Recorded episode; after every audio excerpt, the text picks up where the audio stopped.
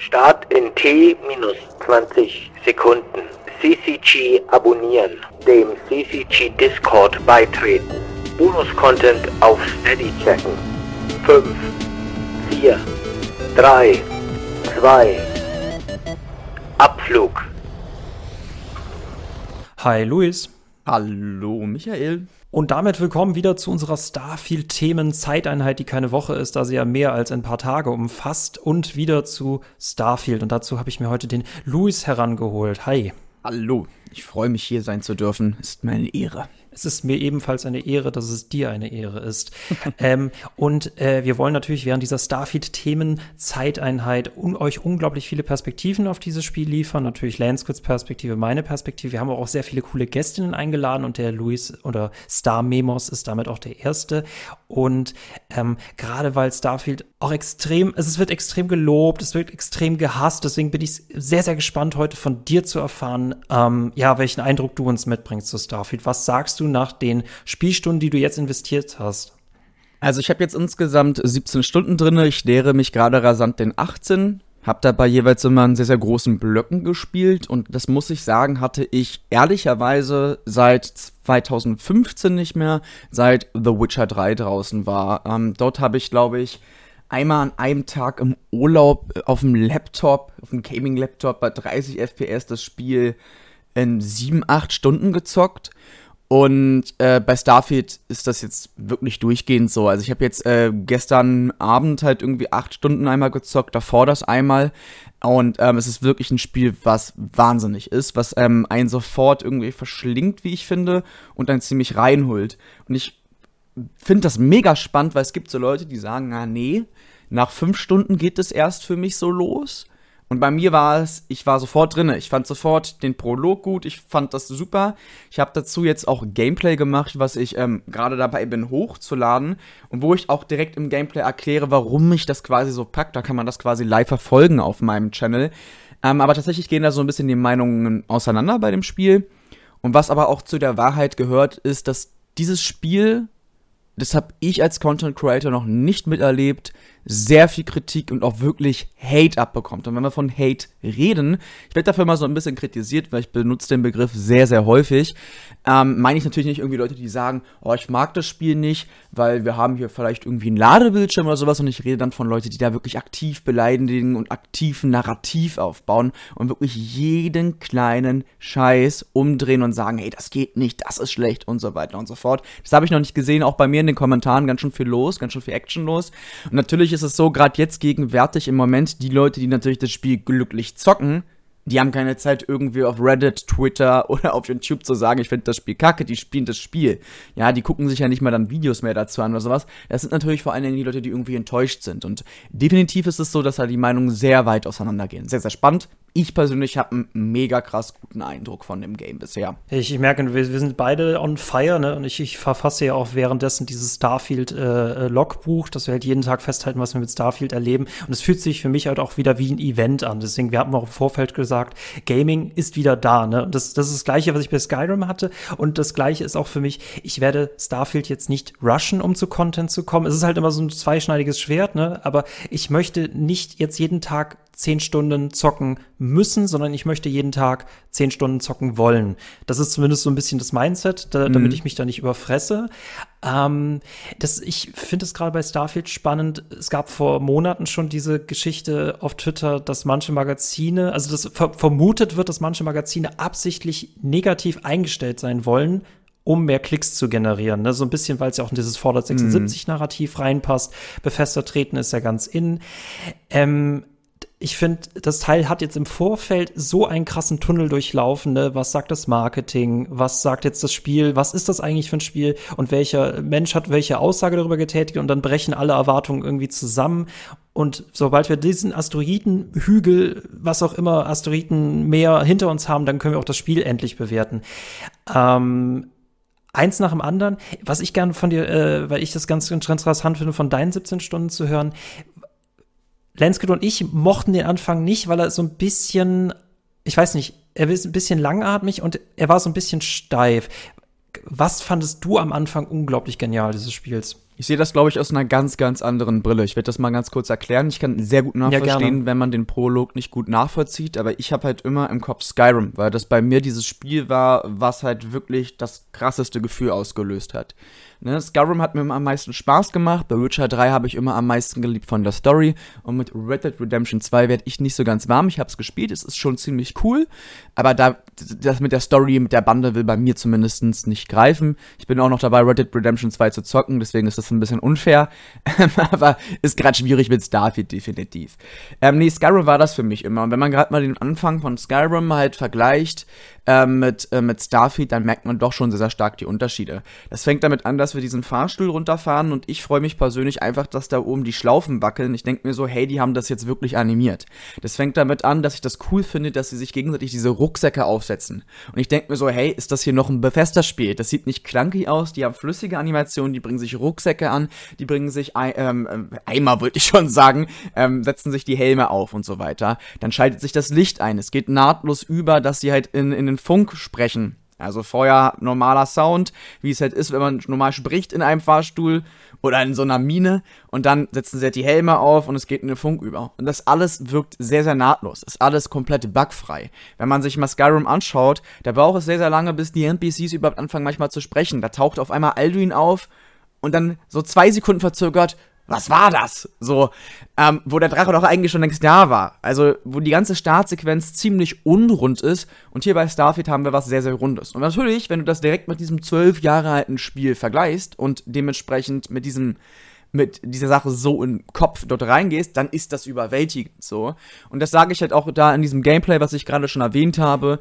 Ähm, die NPCs laufen auf deiner Augenhöhe. Das, was ist, das ist in Skyrim nicht so. Du läufst langsam, dann sind sie ähm, ein Ticken langsamer als du oder zu schnell. Dann läufst du, dann fängst du an normal zu rennen, dann sind sie, dann sind sie auch wieder zu langsam.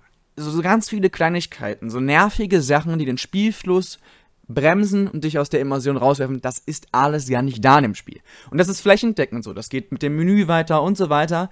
Ähm, das sind aber alles Punkte, die später kommen. Und was mich halt an diesem Prolog ähm, so fasziniert erstmal hat, ist, dass wir direkt doch eigentlich anfangen, so ein bisschen zu spielen. Uns wird direkt irgendwie Mining beigebracht und dann kommen wir halt in diese äh, Charaktererstellung.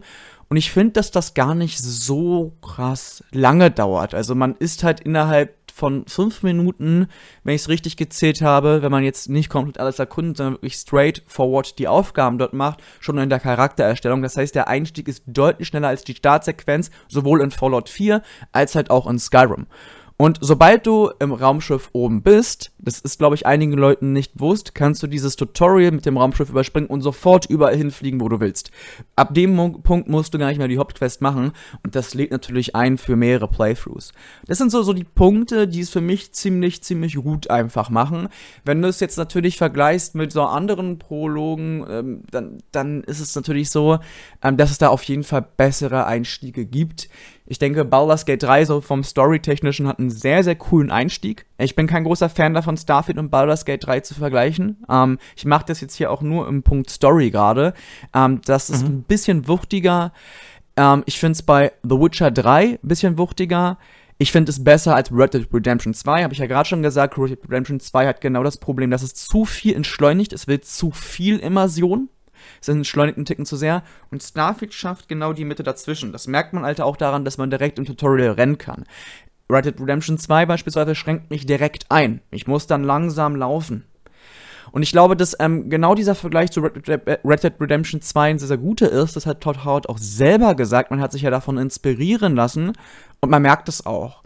Ähm, Red Dead Redemption 2 ist so eine Western-Simulation, Skyrim ist die Fantasy-Simulation und Starfield ist sozusagen die ultimative Weltraum-Simulation. Nun weiß ich allerdings auch, dass die Kollegen von GameStar gesagt haben, dass es kein Weltraumspiel ist. Ich würde vehement widersprechen. Ich kenne Stand jetzt kein Spiel, das das liefert im Weltraum mit diesem Science-Fiction-Setting wie Starfield und allein dafür würde es bei mir schon einen ordentlichen Pluspunkt tatsächlich geben. Mm, ja, ja, ja, ja, ja. Mehrere Punkte, die du da aufmachst. Mal gucken, ob wir sie reihenfolgentechnisch schaffen. Ähm, Starfield konkurriert natürlich jetzt, also was heißt konkurrieren? Das ist halt auch immer so ein komisches Narrativ, aber neben Starfield existieren halt Spiele wie No Man's Sky mhm. und äh, Star Citizen. Star Citizen ist nicht fertig. Star Citizen setzt voll auf Immersion. No Man's Sky ist mittlerweile halt wirklich ein sehr, sehr großes Multiplayer-Spiel mit über 28 Erweiterungen.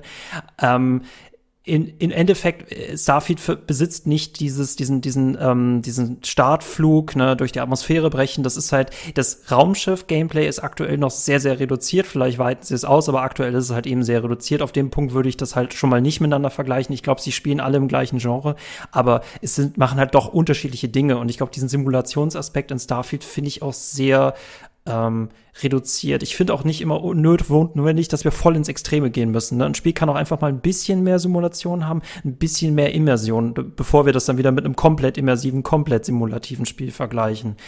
Und ähm, was mich am Einstieg, glaube ich, geärgert hat oder was für mich an einem Rollenspiel wichtig ist, gerade bei Bethesda, ist der Funke, der mich jetzt dazu einlädt, irgendwas zu machen. Und ich finde diese ganze Artefakten-Story, da mir kaum was dazu gegeben wird, ich bekomme ja auch bei den Lichtblitzen, wenn ich das erste Mal so ein Artefakt sehe, bekomme ich ja gar keinen Hint, worum es geht. Ich werde in die Welt rausgeschmissen und dann habe ich keine Ahnung, was ich machen soll. Ich glaube, bei jedem weiteren Playthrough ist das einfacher, aber im ersten ist es echt so, du wirst Tutorial, Tutorial, Tutorial durchgeworfen und dann rausgelassen und ich habe irgendwie nicht den Funken, äh, was ich jetzt machen kann. Da fand ich zum Beispiel Fallout 3 mit der Vatergeschichte besser und ich glaube, haben wir einen Funken bei Skyrim gehabt? Ja, wir wurden von Drachen angegriffen. Ich glaube, da wäre cineastisch wahrscheinlich mehr möglich gewesen und gleichzeitig hätte ich, will ich diesen Funken haben oder hast du diesen Funken sofort bekommen? Ja, ich weiß nicht, also man kann da jetzt für oder dagegen argumentieren. Zunächst mal finde ich das eher ein starkes Pro-Argument, je nachdem, wie man die Gewichtung liegt. Also wenn man sagt so, hey, ich bin jetzt draußen, ich habe eine große Welt, hey, was soll ich jetzt überhaupt machen? Und dann fängst du halt es herauszufinden. Ähm, das macht mir persönlich ziemlich viel Spaß. Ich habe jetzt schon viele Leute gesehen, die sich äh, beschweren, beispielsweise es gibt keine Minimap in den Städten, also es wird sehr, sehr viel so Cherry-Picking betrieben. Und ich musste so ein bisschen schmunzeln, weil es gab irgendwie im Subreddit zu Starfield so ein Meme dazu, ähm, ich weiß auch nicht mehr genau, wie, wie das Meme war, aber auf jeden Fall im Morrowind ist das ja auch so, dass du keine Karte hast, du hast keinen Kompass, sondern du musst dich halt an den, an den Bergen und sowas orientieren. Und Morrowind-Fans kennen das noch. Und das Spannende ist ja, wenn wir uns mal Bethesda-Spiele anschauen, dass es diese Kritik ja schon immer gegeben hat. Also Daggerfall-Fans haten Morrowind. Warum? Weil Morrowind lächerlich klein ist im Vergleich dazu. Ähm, Morrowind-Fans haten Oblivion-Fans. Warum? Weil Oblivion extrem zugänglich ist. Du hast auf einmal einen Kompass, du hast auf einmal eine Karte so. Also du hast in Morrowind auch eine Karte, aber dort verwendest du sie ganz anders. Ähm, und dann äh, ist es so, dass Oblivion-Fans wiederum Skyrim-Fans haten, weil Skyrim eine schlechte Quest hat rund um die dunkle Bruderschaft, dass das Writing deutlich schlechter ist in Oblivion und es halt auch kein Spellcrafting gibt. Also alles so Sachen, die man im Spiel aber letztlich gar nicht vermisst und dem Spiel keinen Abbruch ähm, ähm, tut. Und was jetzt gerade bei, bei Starfield äh, kritisiert wird, das ist sehr, sehr spannend, sind nicht, dass irgendwelche Features oder Sachen von Bethesda-Spielen oder so fehlen oder zu viel zu viel sind, sondern es ist was anderes. Es ist so, so, so ah, die Minimap ist nicht da. Ähm, ich, ich kann mich nicht orientieren. Ich weiß nicht, was ich machen soll. Ich habe so ein bisschen den Eindruck, dass es inzwischen so eine Reihe von Gamern gibt, die man sehr, sehr viel vorkauen muss und die nicht mehr bereit sind zu sagen, okay, ich genieße das jetzt mal, ich gucke jetzt mal, was ich hier erkunden kann. Und ich persönlich genieße das. Ich persönlich mag das. Wenn man aber von vornherein das so braucht wie in einem Ubisoft-Spiel, hier ist ein Marker, hier gehst du hin, mach dein Ding, dann kommt man in Starfield nicht weit. Du hast natürlich Questmarker. Ne? Es wird dir natürlich eingeblendet, aber es ist halt so, dass du immer unterwegs über irgendwas stolperst. Es wird immer irgendwas sein, äh, wo du unterbrochen wirst quasi, wo du was anderes auf einmal machen kannst. Und darauf musst du dich halt einfach einlassen. Sonst funktioniert das nicht. Um, ich äh, feiere es, wie sehr du auf Krawall gebürstet bist. Du, also ich bin, ähm, ich habe ich habe vor, im Vorfeld gesagt, ich stehe ja dazu absolut. Man kann mich ja auch gerne als Fanboy bezeichnen. Ich habe im, Vor im Vorfeld gesagt, dass ich tatsächlich dieses Spiel für einen Erfolg halte, dass es ein Erfolg werden wird. Ich, das war eine einfache Rechnung, wenn man bedenkt, wie viel Microsoft für Bethesda ausgegeben hat. Man pumpt nicht in ein Studio so viel Geld und kauft das auf, wenn man nicht glaubt, dass da ein großer Erfolg liegt. So, damit fängt das einmal an. Ähm, es fängt damit an, wie lange das Spiel in Entwicklung ähm, ist und es endet damit, dass der Game Director Todd Howard haben der jetzt nun für die The Elder Scrolls Reihe Morrowind, Oblivion, Skyrim und auch die Fallout, Fallout 4 herausgebracht hat. Geniale Spiele, alle mit Auszeichnungen. Ähm, dass das das Spiel ist, was er wirklich immer machen wollte. Das ist seine Idee. Die Elder Scrolls Reihe und Fallout Reihe gab es schon vorher. Das hat er quasi einfach nur übernommen. Starfield ist komplett sein Baby. Seine, sein, sein, sein wirkliches Game, was er machen wollte. Und dann kann halt auch so eine Person wirklich auch all das zeigen ähm, was sie zeigen will, was sie kann. Wenn das eine wirkliche Leidenschaft ist, das ist ja nochmal ein Unterschied. Und ich finde, das merkt man schon in einem Spiel.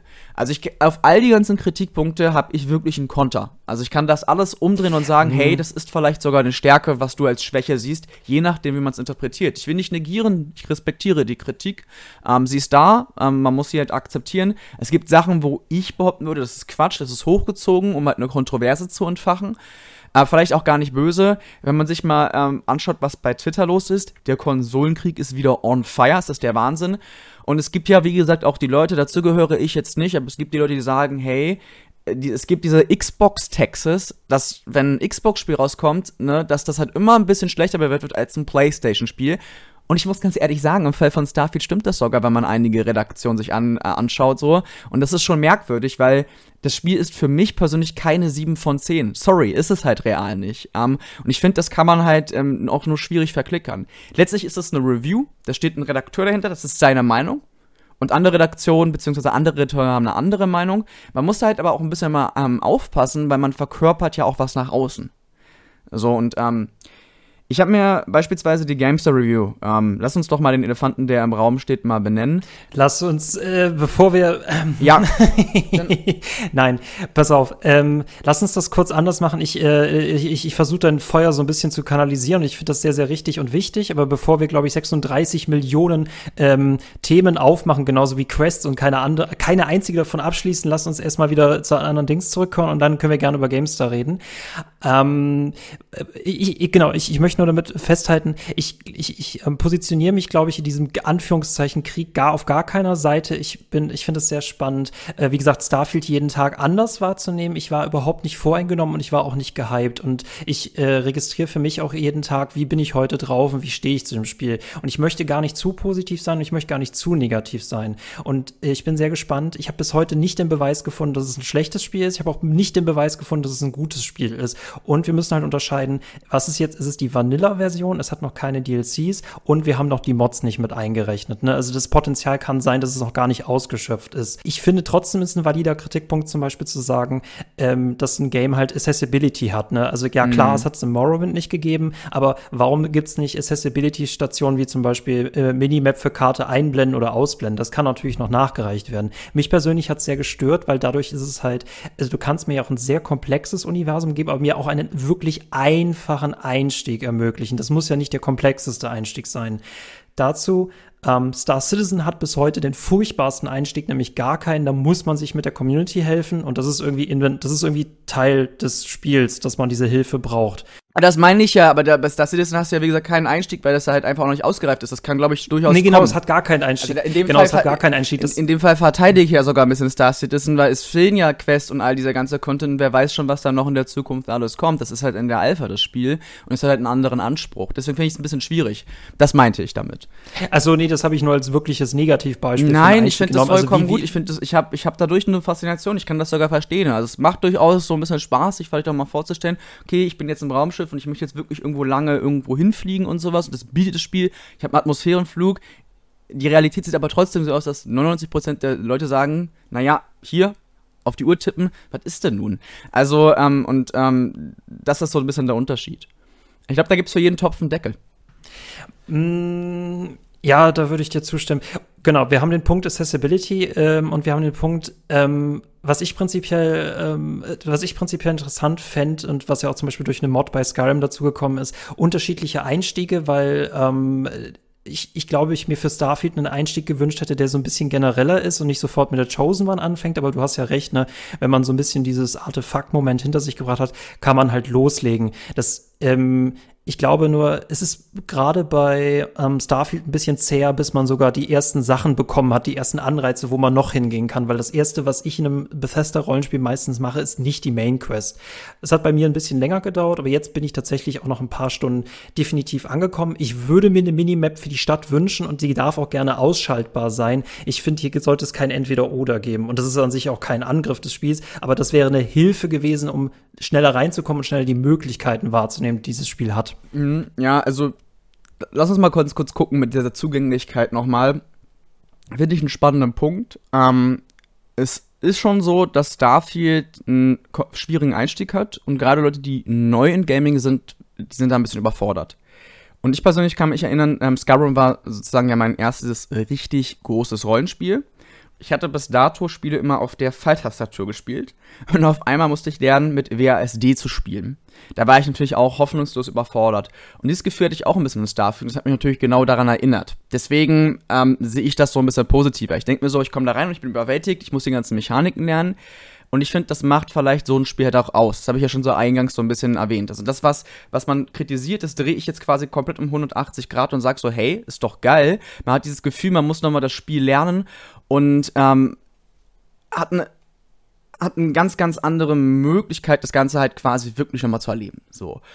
Ähm, das finde ich, finde ich mega gut. Weil man könnte halt auch die Argumentation, wie gesagt, noch weiter umdrehen und sagen, so, naja, gut, Zugänglichkeit, wenn Bethesda halt sehr, sehr zugängliche Spiele produzieren wollen würde, dann würden sie Brettspiele machen. Weil jeder hat einen Tisch zu Hause stehen, jeder kann halt, äh, kann halt quasi da äh, dann irgendwie ähm, Mensch, ärgere dich nicht spielen und so. Und deswegen finde ich das so ein bisschen schwierig. Das Spiel will ja nicht unbedingt direkt zugänglich sein, sondern es will in diesem Punkt ein bisschen immersiv quasi sein. Es gibt ja dieses kleine Tutorial, du lernst ja so die Grundlagen über das Fliegen und wenn du die Hauptqueste weitermachst, dann lernst du auch weitere Mechaniken, was zum Beispiel das Fliegen geht, Docking und so weiter. Aber du hast recht, viele, viele Systeme werden einem nicht wirklich erklärt, sondern man muss sie ausprobieren. Und ich würde sagen, dass aber darin auch teilweise der Spielspaß liegt. So. Also man muss wirklich gucken. Also man muss wirklich, zum Beispiel kannst du halt den Scanner nutzen, um Planeten auszuwählen Starfield, um dann direkt zu diesen zu warpen. Also du musst nicht in diese Sternkarte reingehen. Ja, also du kannst direkt den Scanner benutzen. Das wird dir aber nicht erklärt. Deswegen gehen die meisten Leute halt wie doof in diese Karten, klicken sich durch diese ganzen Untermenüs. Ihr könnt direkt den Scanner nehmen, euch werden die Planeten und die Systeme in unmittelbarer Nähe hervorgehoben und ihr könnt die direkt auswählen und dann dorthin springen, was es ein bisschen immersiver macht. Und das ist so das Ding, das erklärt einem das Spiel nicht. Und es ist zweischnellig. Auf der einen Seite wäre es vielleicht ganz vernünftig, wenn man das halt irgendwie erklären würde. Auf der anderen Seite finde ich halt auch immer diese ganzen Tutorials, wo die dann halt irgendwie schleichen und all dieser ganze Kram erklärt wird, den du schon kennst, irgendwie sehr, sehr nervig. Und ich finde das gerne selbst raus. Und wenn wir mal gucken, Fallout 4 und halt auch Skyrim, das war exakt das gleiche. In Skyrim wird dir das alles nicht erklärt, sondern du musst dir sehr, sehr viel wirklich selber beibringen und halt ausprobieren.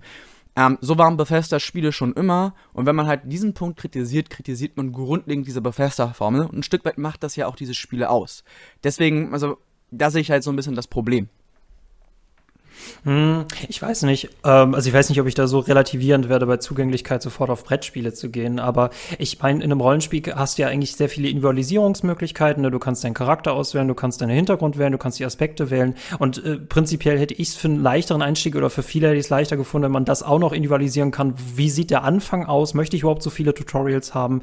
Ähm, wie gesagt, kann man mit Mods nachreichen oder vielleicht gibt es auch dazu noch ein DLC. Es wird bestimmt ich finde, eine Mod geben, die halt irgendwie Alternate Starts oder sowas, wo du halt verschiedene Startgebiete gleich hast, wo du gleich an, auf einem anderen Planeten startest.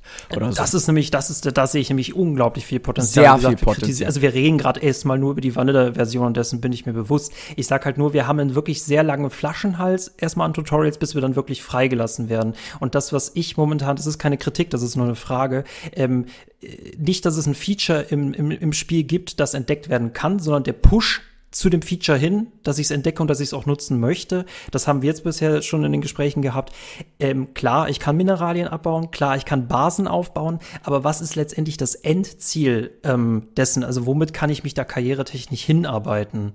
Hast du da schon eine Idee oder gibt es da irgendeinen riesen Anreiz? Mich, das ist so das, was ich aktuell so ein bisschen bei Starfield vermisse. Wie gesagt, das ist keine richtige Kritik. Das ist mir so die Frage, dass ich mehr so in diese Möglichkeiten reingepusht werde. Nicht, dass sie mir vorgelegt werden, sondern reingepusht werde, anstatt dass ich sie irgendwo in Hüll, also irgendwo ähm, in Schlössern oder in Truhen finden muss. Naja, also dieser Moment wird nicht kommen. Also du musst das schon selbst äh, machen. Ähm, also man muss selber quasi Zeit rein investieren und dann bekommst du das vom Spiel zurück. Also das Spiel wird dich nicht direkt an die Hand ziehen.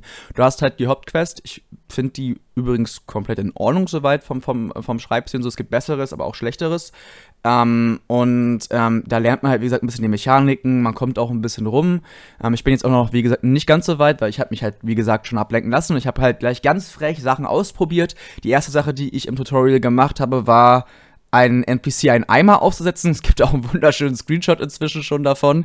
Und mhm, hat jetzt seit ewig, hat diesen Eimer jetzt drauf, hat ziemlich lange gedauert. Also ich habe wirklich fünf Minuten damit verbracht, diesen bekloppten Eimer hinaufzusetzen, weil ich das unbedingt schaffen wollte, weil ich das einfach lustig fand und so welche Sachen. Ich habe mich im, im, im, Prolog umgeschaut. Du findest halt im Prolog zwei ähm, Audiologs, die so ein bisschen mehr erzählen über die Mine und wer eigentlich das Unternehmen ist. Also man kann da schon sehr, sehr viel tatsächlich finden.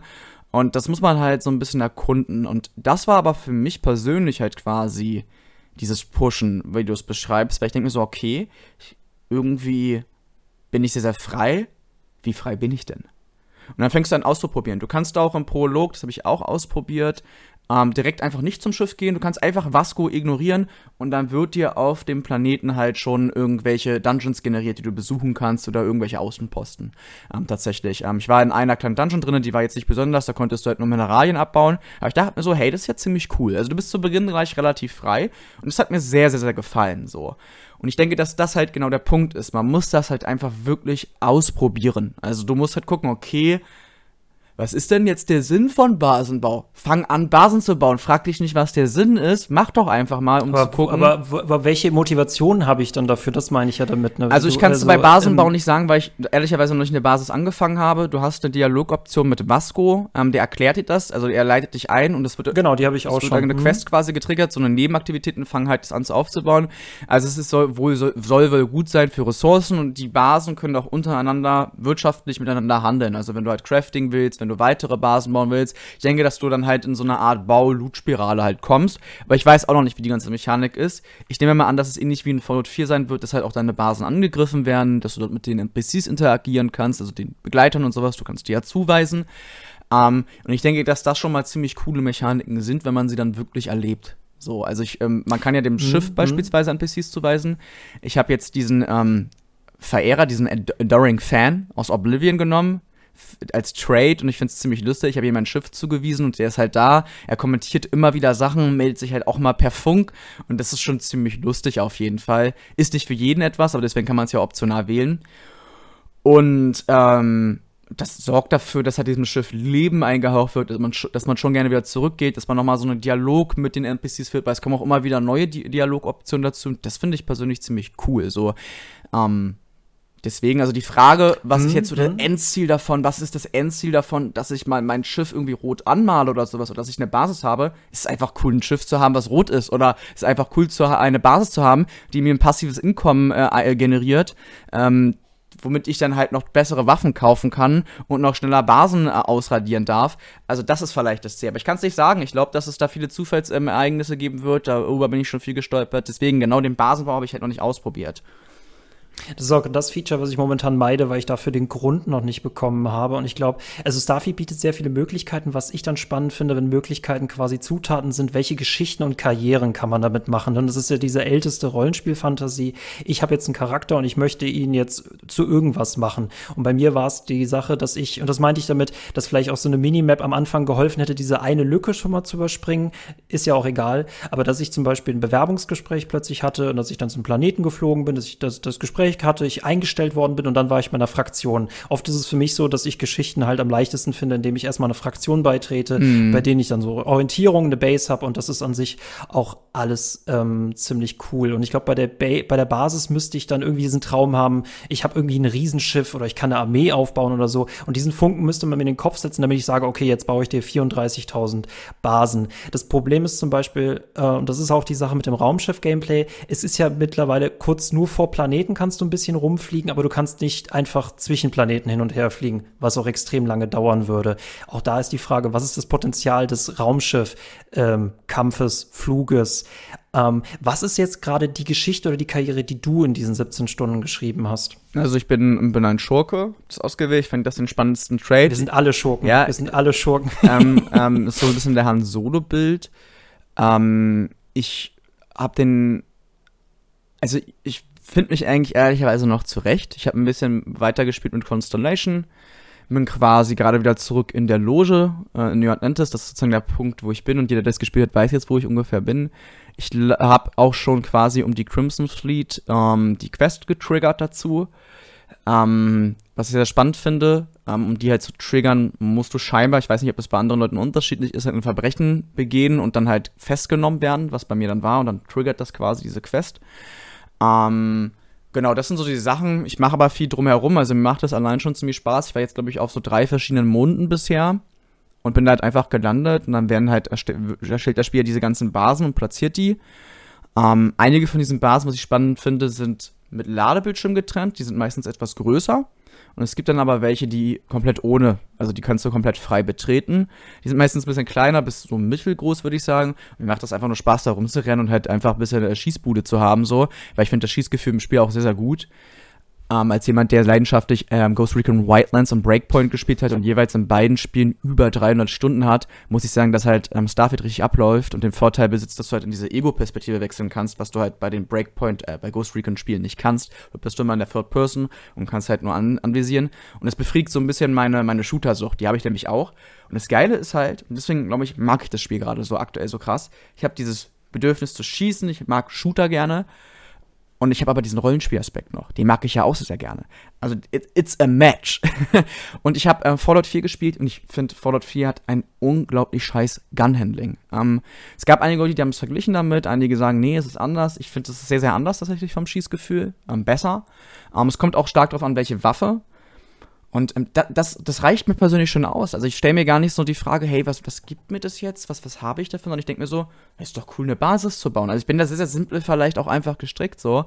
Wenn ich mir anschaue, so Skyrim, dort hatten wir zum ersten Mal wirklich das Bauen quasi, das Hardware DLC, wo das Ganze ja mit Cutscenes und sowas auch gemacht war. Du konntest ja nicht wirklich frei platzieren, sondern nur Gegenstände im Haus und dann war das alles sehr, sehr schwierig und nicht so wirklich gut. Es mussten auch alles irgendwie Mods lösen und die kriegen das auch alles nicht so wirklich super hin da hast du halt ein Haus gebaut und da ist auch die Frage, warum baue ich jetzt hier in der Region Falkenring ein Haus? Ja, ich kann halt ein paar Kinder adoptieren, ich kann bisher mit denen reden, aber wirklich so, Substanz hat das ab einem gewissen Punkt auch nicht, wenn du das so weit hinterfragst, so. Und, ähm, es hat aber trotzdem Spaß gemacht. Es hat einfach Spaß gemacht. Ich habe jetzt ein Haus. Das ist halt so ein bisschen das, was du selber halt dem Ganzen gibst. Dieses Rollenspiel, ich bin Abenteurer, ich habe jetzt ein Haus. Du musst für dich selbst sozusagen diesen Abschluss finden, selbst für dich entscheiden, was es dir halt bedeutet. Das finde ich aber cool. Also ich brauche gar nicht dieses, ich brauche gar nicht dieses, ey, wenn du das machst, passiert dieses krasse Ding, da, da, diesen krassen Vorteil hast, sondern mach das einfach mal, probier es aus und dann passiert durch Zufall irgendwas Cooles und dann freust du dich darüber. Und ich glaube, wenn du mit diesem Ansatz reingehst, dann ist das Spiel sehr, sehr überzeugend. Also Starfield. Übrigens auch Skyrim und auch Fallout 4. Also wenn man da so rangeht, dann hat man unglaublich viel Spaß. Wenn man damit rangeht, so, ja, was bringt mir das überhaupt, dann kommt man nicht weit. Aber ich sage, ich finde, seine Perspektive, finde ich, ist so, das sollte eigentlich auch Inhalt des Spiels sein. Das gleiche denke ich mir bei, wenn mich Leute fragen, was ist eigentlich an Death Stranding so geil, dann habe ich manchmal das Gefühl, man muss denen diese Spielperspektive irgendwie mitliefern, damit sie nicht mit der falschen reingehen.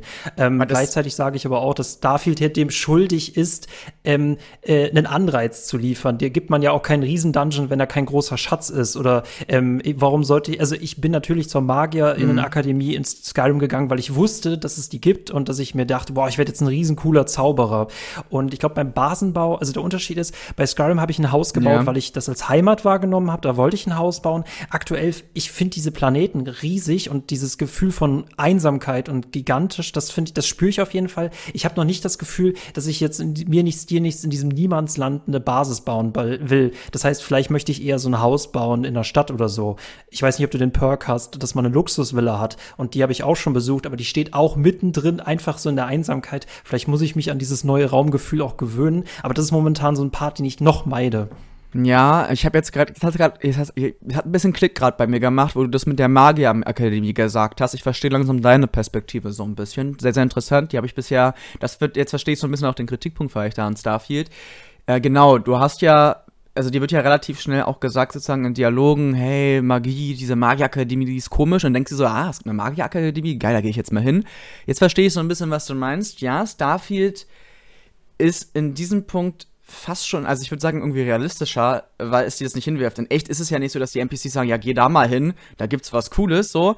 Ähm, das ist ja in diesem Spiel nicht so. Du hast schon, wenn du so mit Barkeepern äh, dich unterhältst, ne, kannst du nach Gerüchten fragen und daraus wird einfach ein Minispiel gemacht. Ich war jetzt auf Sedonia und da war ein Barkeeper und ich will ihn fragen, was gibt's denn für Gerüchte? Wie man es ja aus Skyrim halt kennt. Und der sagt so, ja, Fremden sage ich nichts. Und da muss ich ihn erstmal überzeugen, mir was zu sagen. Also selbst bei so welchen Sachen, ne, musst du halt erstmal quasi versuchen zu überzeugen, ich habe es nicht geschafft, weil ich noch nicht so hoch bin in diesem Perk halt einfach, in Überzeugen, in Überreden. Und dementsprechend habe ich kein Gerücht bekommen. Also das Spiel macht da halt auch die Zugänglichkeit mit Absicht etwas schwieriger. Und ich weiß jetzt halt noch nicht so ganz ehrlicherweise, wie ich das finden soll. Mir gefällt es bis jetzt ziemlich gut. Ich denke mir dann halt so, okay, ich habe jetzt das Gerücht nicht bekommen, ich versuche später nochmal irgendwie oder bei irgendjemand anderen. Man kann mit vielen NPCs reden, man kriegt dann so Kopfgeldaufträge. Und deswegen meinte ich ja vorhin so ein bisschen, dass sich das schon wie eine Simulation halt anfühlt, weil die halt eben nicht alles auf dem Serviertablett ähm, serviert wird. Was vielleicht ein Nachteil ist, wie du es gerade geschildert hast, weil es halt nicht diese Vision ich möchte jetzt wie in Skyrim Magier werden, weil ich habe jetzt gerade diesen Anstoß bekommen. Ähm, der fehlt tatsächlich, dieser Anstoß, wenn man das so sieht. Auf der anderen Seite sucht man sich dann halt einfach ein Stück weit selber, so wie ich es ja gerade argumentiert habe. Es ist ein bisschen zweischneidig, gebe ich zu. Genau, aber dann frage ich dich, woher du, also du, du, bist halt, du bist halt Fan, äh, ich bin auch Fan der Bethesda-Spiele, aber du bringst ja schon so ein bisschen Feuer mit, aber ich frage mich halt, wenn man das nicht mitbringt, wo ist das im, im Spiel zu finden? Ähm, dieses Überzeugungs-Gameplay-Feature, ich, ich habe sozial geskillt, es ist viel zu overpowered, ich kann wirklich alles damit lösen, man muss mir das wegnehmen, mhm. das muss auch wirklich genervt werden, es mhm. ist viel zu stark.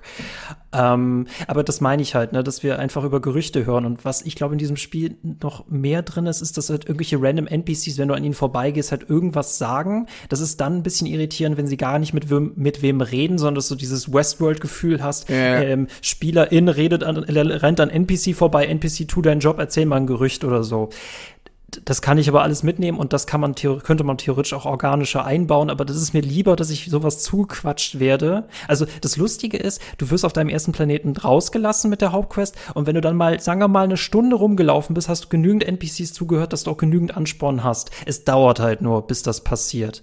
Und ähm, deswegen meine Vision wäre, wir hätten unterschiedliche Ein Ein äh, Anfänge, die dir auch gleichzeitig so ein Feuer mitgeben, dass ich beispielsweise so als Forscher irgendwo starte und da mir sofort erklärt wird, was an Basen so geil ist. Oder dass ich als Kopfgeldjäger in mhm. irgendwo starte und dann weiß, ah, ich will Kopfgeldjäger sein. Das wünsche ich mir allgemein für diese Rollenspiele und das passt auch so richtig gut rein eigentlich.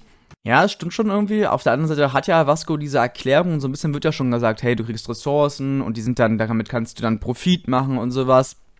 Also du hast ja schon so ein bisschen. Äh, genau, er, er, liefert mir den Grund, was es ist, aber er sagt mir nicht, warum eigentlich. Also was ist die Endvision dessen, ne? dass ich eine Flotte aufbaue oder so. Na, das ist ähm, ja dann ähm, deine Entscheidung, was sozusagen die Endversion davon ist. Und das ist ja genau. aber man muss mir das im Buffet geben. Man muss mir das im Buffet vor die Nase legen. Das ist das Gleiche wie zum Beispiel, wenn ich zum Händler gehe und sehe, oh, dieses Riesenschiff kostet 300.000 Credits. Dann denke ich mir so, okay, ich habe einen Anreiz, wofür ich Geld brauche. Aber wenn ich diesen Anreiz nicht hätte, dann würde ich auch kein Geld sammeln. Na gut, aber du brauchst ja das Geld und mit Basen kannst du Geld generieren wahrscheinlich.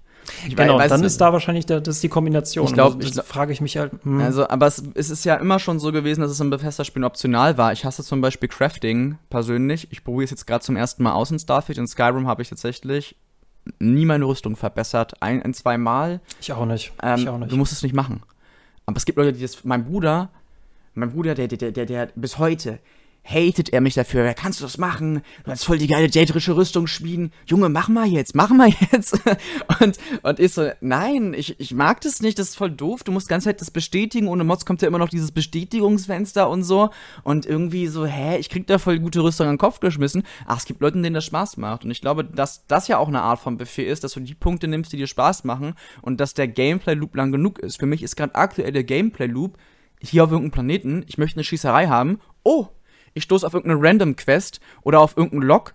Ähm, ich war jetzt in der Basis drinne, hab die alle da umgebracht und finde dann auf einmal tote Wissenschaftler und die haben so kleine Tagebücher Logs bei sich und trigger damit irgendwie eine Quest zu einem anderen Außenposten und der wird jetzt auch als Nebenaktivität aufgelöst und ich soll jetzt diesen Außenposten mal besuchen gehen. Da soll irgendwo was sein, weil die standen halt in Kontakt damit mit dem und ich denke mir so, wow, cool. So einfach irgendeine random Basis und auf einmal hast du dann so eine Quest so. Und schon bist du in diesem Loop drin. Also das ist für mich der Loop. Das sind keine großartigen Quests, aber mir macht halt Spaß, diese Basen zu säubern, so ein bisschen was über diese Hintergründe zu erfahren. Warum gibt es jetzt hier diese Forschungsstation? Warum, warum, warum wurde das Ganze übernommen? So, das ist dann halt schon für mich der Punkt, wo ich für mich persönlich jetzt, nur für mich persönlich, sage, okay, cool, das kann ich jetzt stundenlang machen.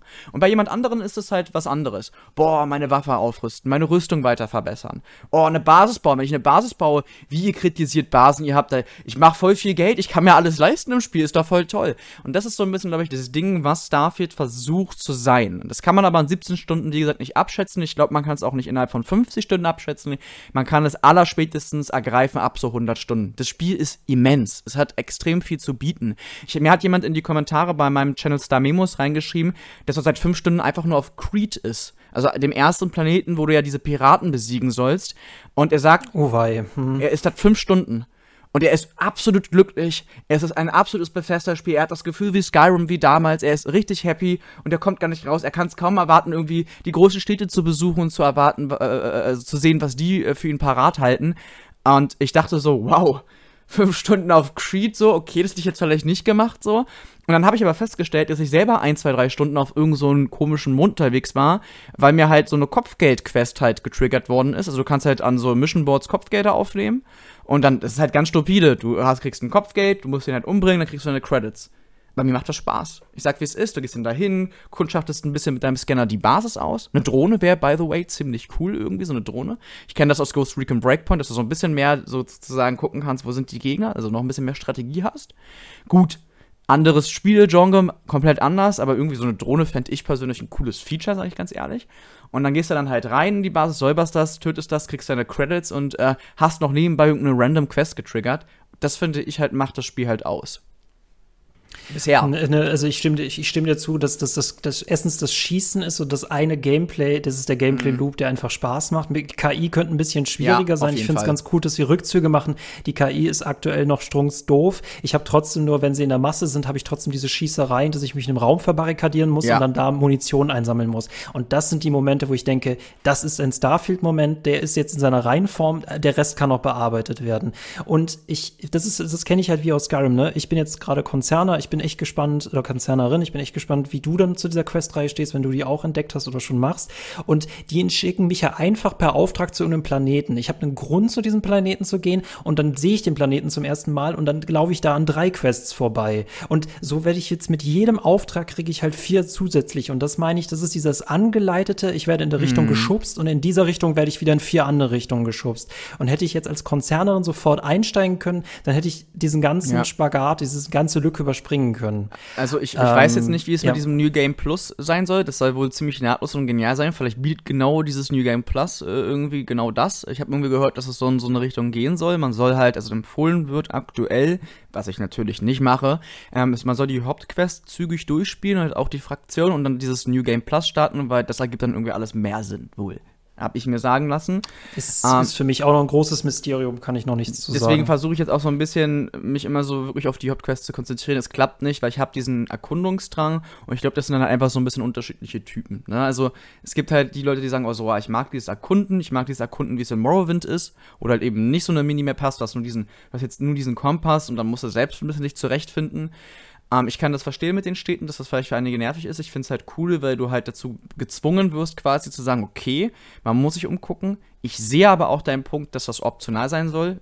Fände ich einen coolen Kompromiss, ja, fühle ich. Ähm, sie haben es aber von vornherein scheinbar auch so designt, weil auch generell die Planetenkarten sind ja nur mit diesen Dots gemacht. Also man hätte durchaus halt auch diese Sicht von oben drauf geben können, wie es in Skyrim ist. Das ist ja auch nur die Karte quasi rausgezoomt. Also das geht technisch auf jeden Fall. Ähm, haben sich dagegen entschieden.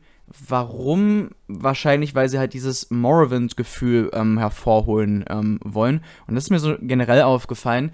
So, Starfield ist so ein Best-of von allen bisherigen Features aus Bethesda-Spielen. Ne, du hast halt diese, was, was jetzt einige kritisieren, was aber andere als Pluspunkt verwerten würden, ähm, dass du in Morrowind halt, wie gesagt, nicht das mit dieser Karte hast, sondern dass du dich selbst ein bisschen zurechtfinden willst. Das hat viele Leute fanden das in Morrowind gut und schlecht, dass das in Oblivion weggemacht worden ist, beziehungsweise dass du mehr geführt worden bist. Ähm, du hast das aus Morrowind. Du hast von Oblivion du hast ja Spellcrafting und sowas in Oblivion. Du hast ein sehr komplexes Crafting-System, halt ebenfalls in Starfield. Und, ähm, also es vereint so verschiedenste Aspekte aus Bethesda-Spielen und bringt die halt zusammen. Um, das finde ich ganz cool. Wobei ich ja auch noch nicht alle Systeme verstanden habe. Auch ich muss noch sehr, sehr viel lernen tatsächlich. Ähm, und auch noch nicht alle Systeme genutzt habe, einfach schlichthin. Beispielsweise Basenbau. Ich habe halt auch noch nicht, du kannst halt auch irgendwie tatsächlich für deine Basissachen craften. Alles noch nicht ausprobiert. Du kannst deine eigene Rüstung craften und so weiter und so fort. Alles noch nicht ausprobiert. Du kannst Sachen verbessern. Noch nicht ausprobiert. Ich bin gerade dabei, Erze, Erze zu sammeln und äh, Ressourcen zu sammeln, um meine Waffen besser zu machen. Ich habe schon so meine Lieblingswaffe und ähm, die will ich gerne verbessern. Was ein Kritikpunkt ist, ich kann mir die ganzen Waffennamen irgendwie nicht merken. Die sind manchmal so ein bisschen kompliziert mit, Echt? dem, mit, dem, mit dem Munitionssorten. Das ist nee. mit dem oh. modifiziert. Das ist, ja, genau, die Munitionssorten, das ist ein bisschen kompliziert so. Oh. Das wird noch ein bisschen dauern, bis das drin ist. Ich weiß nicht, ob man das hätte leichter machen können. Das sind eher so, so kleine Live-Sachen. Aber was du gesagt hast, ähm, mit den, mit den Gegnern, ähm, fand ich sehr, sehr spannend, dass man sich so verschanzen muss. Das habe ich auch gehabt. Ähm, es ist eine Stärke und eine Schwäche auch wieder zugleich. Es wird Leute geben, die sagen so, oh, das ist voll nervig, ich, mir ist wieder die Muni ausgegangen. Ähm, ich muss mich verschanzen irgendwie, ich komme nicht weiter. Ich fand's ganz cool, weil ich war dann gezwungen, so auf meine Notfallaxt zu wechseln. Das habe ich auch in meiner, meiner Kurzreview, wo ich die ersten fünf Stunden das gespielt habe, habe ich das angesprochen. Ähm, ich habe meine Axt rausgepackt und habe dann halt irgendwie mich mit der Axt durchgekämpft, habe dann wieder Munition gelootet und habe dann weitergeschossen. Also du hast halt durchaus so ein bisschen Survival-Aspekte und es wird halt auch schon manchmal ein bisschen intensiver. Auf der anderen Seite sind halt. Ja, das feiere ich, das feiere ich tatsächlich. Du feierst das, mhm. ja. Ich, ich finde es auch cool. Auf der anderen Seite, ich habe ja wie gesagt Wildlands und Breakpoint sehr, sehr intensiv gespielt, deswegen ist da immer der Vergleich tatsächlich für mich. Und da kannst du halt jemanden sofort mit einem Headshot töten. Und das geht halt in Starfield nicht. Die Gegner sind sehr, sehr spongy. Und irgendwie macht mir das Spaß. Aber es gibt auch Punkte, gerade so, wenn die Gegner deutlich über einen sind, Level 10, Level 12 oder sowas, du hast halt durchaus auch Basen, wo die halt sehr, sehr viel höher sind und wo die halt mehrere Lebensbalken quasi haben. Und dann bist du da drei Minuten dabei, den Headshot zu geben, bis die tot sind. Und vor allen Dingen, wenn dann, das ist mir einmal passiert bisher, dass die KI geglitscht ist und dann ist halt der Gegner nicht weggegangen. Das heißt, ich war da wirklich eine Minute und habe den durchgehend Headshots gegeben. Das ist blöd. Also wenn da die äh, KI glitscht, das macht das, da macht's keinen Spaß. Es kommt aber bisher selten vor, ehrlicherweise. Die KI könnte meiner Meinung nach, das habe ich auch kritisiert, offensiver sein. Nun war es so, dass an einigen Basen die KI offensiver war. Sie hat dann das Jetpack benutzt und mich in die Enge getrieben. Also es gibt diese Momente. Ich weiß halt nicht, ob es am Level-Design ist, wenn halt so viele Gegenstände sind, dass die halt sich nicht so frei bewegen können. Also es gibt diese Momente, wo sie offensiver sind, tatsächlich. Und es gibt Momente, wo sie do dover sind. Wenn es wirklich sich so immer abwechselt, dann finde ich es cool. Dann hast du halt auch, wenn du halt mal Level 10 hast, hast du mal einen Gegner, der sich ein bisschen dümmer anstellt, aber halt auch mal einen, der sich etwas schlauer anstellt und wirklich offensiver ist, dann das Jetpack nutzt, von oben angreift und dich mehr in die Ecke drängt. Also das gab's halt. Ich weiß halt nicht, ob es jetzt Zufall war, also ich weiß halt nicht, was sie, wie sie es haben wollten eigentlich. Ob es durchgehend offensiv sein sollte. Wenn es sich so abwechselt, fände ich es mega gut. Dann fände ich es in Ordnung. Aber bei mir sind halt auch schon ab und zu mal die Gegner ganz kurz irgendwie hängen geblieben oder so. Aber ganz ehrlich, so viel Gegenstände wie rumstehen, das ist sehr, sehr, die Innenräume sind sehr liebevoll gestaltet ich finde, das kann man verzeihen. Also, dass da mal, mal ganz kurz irgendwie ein Stuhl umgeworfen wird oder sowas, oder das wäre ganz kurz im. Ach so, nee, das ist ja kein Ding. Das, halt nee, nee, das Problem bleibt. ist nur, das Problem ist nur bei einem Kampfgameplay, wenn die KI ja. keine Herausforderung liefert, ja. dann ist es halt nur so eine Schießbude. Ähm, Aktuell nervt es mich nicht. Ich bin tatsächlich in diesem Modus, dass ich mir denke, es kann sein, dass ich gerade ein Feature mag, was aber in zwei Stunden langweilig wird. Und es kann sein, dass ich gerade ein Feature hasse, was aber in zwei ja. Stunden cool ist. Deswegen, das meine ich mit, wie ich im Vorfeld gesagt habe. Ich bin bei Starfield ausnahmsweise mal nicht hin und her gerissen, was ich normalerweise einen Test schreibe, wenn ich echt keine Ahnung habe, was ich sagen soll. Mhm. Also, weil einfach positive und negative sich gegenseitig zerstören. Ich bin in der Schwebe und das ist ein angenehmer Zustand. Ich, hab, ich bin nicht gefrustet, dieses Spiel zu spielen. Ich, das Einzige, was ich tatsächlich aktuell feststellen, und da würde ich gerne Meinung zu. Ähm, ich hatte eine Quest, dass ich drei Seiten in einem Müllstapel finden soll. Drei Seiten, okay. drei Dokumente. Und die Person hat mir den Tipp gegeben, ja, die kann das, das kann so unter Stühlen liegen, das kann auch hinter einem, hinter einem Schrank liegen und vielleicht auf dem Dach. Und was ich merkwürdig fand für dieses sehr immersive Spiel, dass wenn ich sobald ich da hingehe, mir alle drei Seiten angezeigt werden per Questmarker, die alle zwei Meter auseinander liegen. Für die letzte Seite brauche ich ein Jetpack, um oben aufs Dach zu kommen. Aber da dachte ich mir, das ist eine Lieblosigkeit, die ich merkwürdig finde. Warum ist diese, warum gibt es diese Quest, wenn sie so einfach ist? Warum ist sie nicht schwieriger? Also mit einem Jetpack finde ich wieder interessant, aber warum kriege ich Questmarker für Dinge, die ich eigentlich suchen muss? Eine sehr, sehr gute Frage. Klingt für mich nach einer klassischen Fetchy-Fetch-Quest, ne? Gut, ähm, ist jetzt nicht The Yellow vom Eck, wie man sagen würde, ne? Ähm, aber mir ist es auch aufgefallen, zum Beispiel, wenn man, ich habe angedockt bei gegnerischen Schiffen und dann wird das als Quest markiert, wirklich all die Gegner zu töten. Also das heißt, die Gegner haben, kriegen auf einmal einen Punkt. Und das ist ja nicht flächendeckend so. Wenn ich eine Basis, bei einer Basis ist das nicht immer so. Also wenn man halt Kopfgeld nee, hat, dann schon. Dann wird die, die Person, die das Kopfgeld hat, in der Basis hervorgehoben. Was ich sinnvoll finde, weil du hast halt durchaus viele Gegner in der Basis und vielleicht willst du nur schnell diese eine Person töten und wieder abhauen, das macht Sinn. Aber zum Beispiel, wenn ich so an einem Schiff andocke, ja klar, da muss ich ja irgendwie scheinbar alle Leute töten, um das zu übernehmen. Warum wird mir das nochmal markiert? Das ist ein bisschen merkwürdig. Auf der anderen Seite hatte ich auch Quests, wo halt eben nicht, also eben nicht ein Questmarker da ist und du musst es dir selbst zusammensuchen. Ich habe den Eindruck, dass das so die Level-Designer bzw. die Quest-Designer individuell entschieden haben. Das ist so gerade mein Tipp. Also, dass das von Quest zu Quest unterschiedlich ist. Und es passt auch so ein bisschen zu dem, was man ja so bei Bethesda Arbeit, äh, weiß. Die arbeiten ja ähm, sehr, sehr chaotisch manchmal. Da macht ja jeder Level-Designer so ein Stück weit auch so ein bisschen, was er will. Und dann wird geguckt, hey, kommt das rein, kommt das nicht rein. Und ich könnte einfach sein, dass du jetzt genau diese Quest halt hast, wo halt der Quest-Designer sich entschieden hat, ey, vielleicht ist das ja ein bisschen langweilig, so lange Seiten zu suchen. Ich mach mal den Leuten Marker hin. Ich, ich weiß es nicht. Vielleicht ist es auch flächendeckend so, aber das ist so mein Tipp gerade. Das ist halt die Frage, ne? Also ich finde, Bethesda hat es nicht nötig, Ubisoft-mäßig zu werden. Das überlassen wir halt Ubisoft. Das ähm, stimmt, aber und ich, also das mhm. ist es ja zum Glück nicht. Also du wirst ja nicht mit Questmarkern überschlagen und sowas. Also du hast ja, wie gesagt, das mit der Minimap war ja eine Kritik. Auf der einen Seite, wenn Ubisoft eine Minimap hat mit tausenden Markern und sowas, dann ja, wird es ja. auch wieder oh kritisiert. Also Gott. Also die, das mhm. ist wirklich mhm. schwierig, auch dieses, äh, diese, diese Balance, äh, das Balancing zu finden. Ich fand es auch, wie du gesagt hast, ist mir gerade eingefallen, Red Dead Redemption 2, da kannst du ja auch in der Minimap umherschalten. Du kannst sie ja komplexer machen, du kannst sie ausschalten. Ich glaube, dass diese Option ganz gut ist.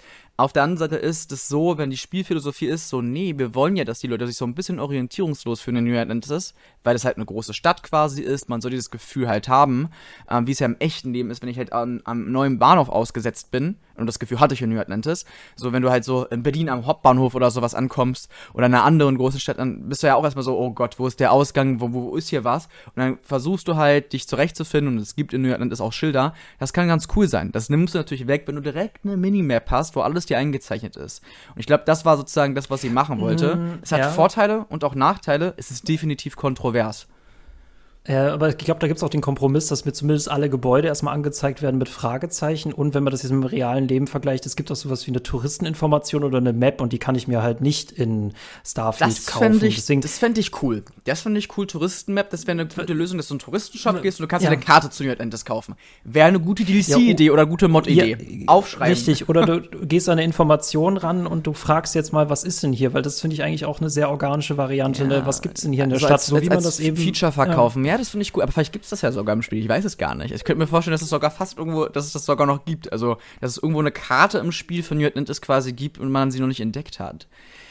Das bezweifle ich tatsächlich. Also, das der Anfang ist tatsächlich, also dafür, dass es so ein Rollenspiel ist, wo mhm. sie haben dieser 40 Minuten Präsentation haben sie ja gesagt, ja, unsere EntwicklerInnen, die spielen das alle und jeder macht was anderes. Und ich finde, ähm, was sie das, was der Anfang besser machen könnte, ist allen Leuten mit unterschiedlichen Bedürfnissen jeweils ihren Push geben. Das ist ja schön, dass der Entdecker, die Entdeckerin ja. sofort, boah, geil, Planet. Oder der, der, der, der, der, der, der Typ, der gerne schießt, der hat auch sofort was, der Raumschiffmensch. Aber es ist, finde ich, nicht alle Menschen kriegen im ja. Tutorial, also im, im Anfang das, was, den Push, den sie brauchen. Hm, es liegt auch daran, dass, glaube ich, Leute auch wirklich überall woanders ihr Augenmerk so drauflegen, also von der Erwartungshaltung. Das Spiel hat sehr, sehr unterschiedliche Erwartungshaltungen hervorgerufen. Ähm, das ist auf jeden Fall. Das sowieso, ne? Zwischen Marketing und so. Ich finde auch so, ich finde Marketing tut im Spiel oft auch gar nicht gut, weil ja. man hat ein total verzerrtes Bild und da fände ich tatsächlich es irgendwie cooler, wenn die Marketing sagen, wir zeigen euch jetzt die erste Stunde und das ist die Perspektive unseres Spiels und bitte nicht mit der Perspektive ran, es ist wie No Man's Sky, es ist wie Star Citizen.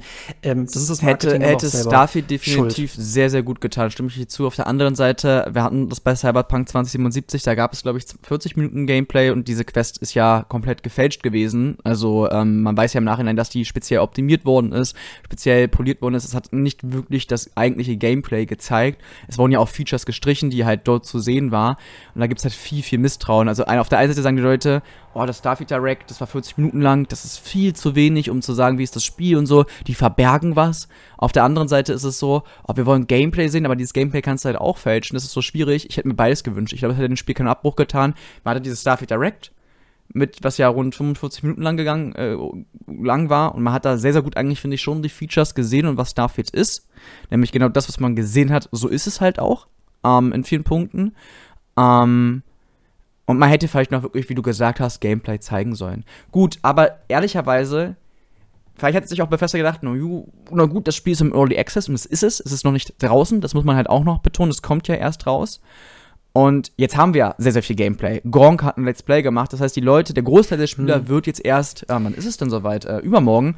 Äh, in zwei Tagen. Äh, von Weil das, ich meine ja nicht Gameplay, ich meine Perspektive. Diese Perspektive, die du gegeben hast und wo ich auch den Kritikpunkt mitbringe, dass es dafür nicht, die, nicht ausreichend Pushes gibt. Aber ich bin auch ehrlich. Also ich bin ähm, jetzt gerade mehr auf das äh, Marketing quasi eingegangen. Das genau, und das Marketing hätte die Perspektive liefern müssen und nicht unbedingt Gameplay. Also ja, aber das ist ja auch schwierig, weil du hast hier so mhm. viele Auswahlmöglichkeiten, willst du dann quasi zu jedem Background, zu jedem Trade ganz kurz so 40 Minuten Gameplay machen, um zu zeigen, wie nee, es ist, oder? Genau.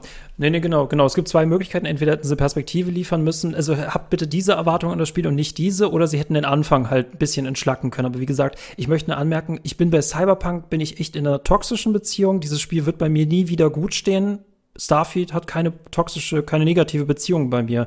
Es mhm. wechselt bei mir andauernd. Ich finde die Konzerner Quest Reihe aktuell leider etwas langweilig, weil sie aus Aufträgen besteht wie klaue Datei X und dann komm wieder zurück. Mhm. Da hätte ich mir auch gern ein bisschen mehr Verschwörungen verglichen, aber ich finde es sowieso cool, ich darf eine Konzernerin spielen. In Cyberpunk darf ich keine spielen, selbst wenn es den Einstieg dafür gibt.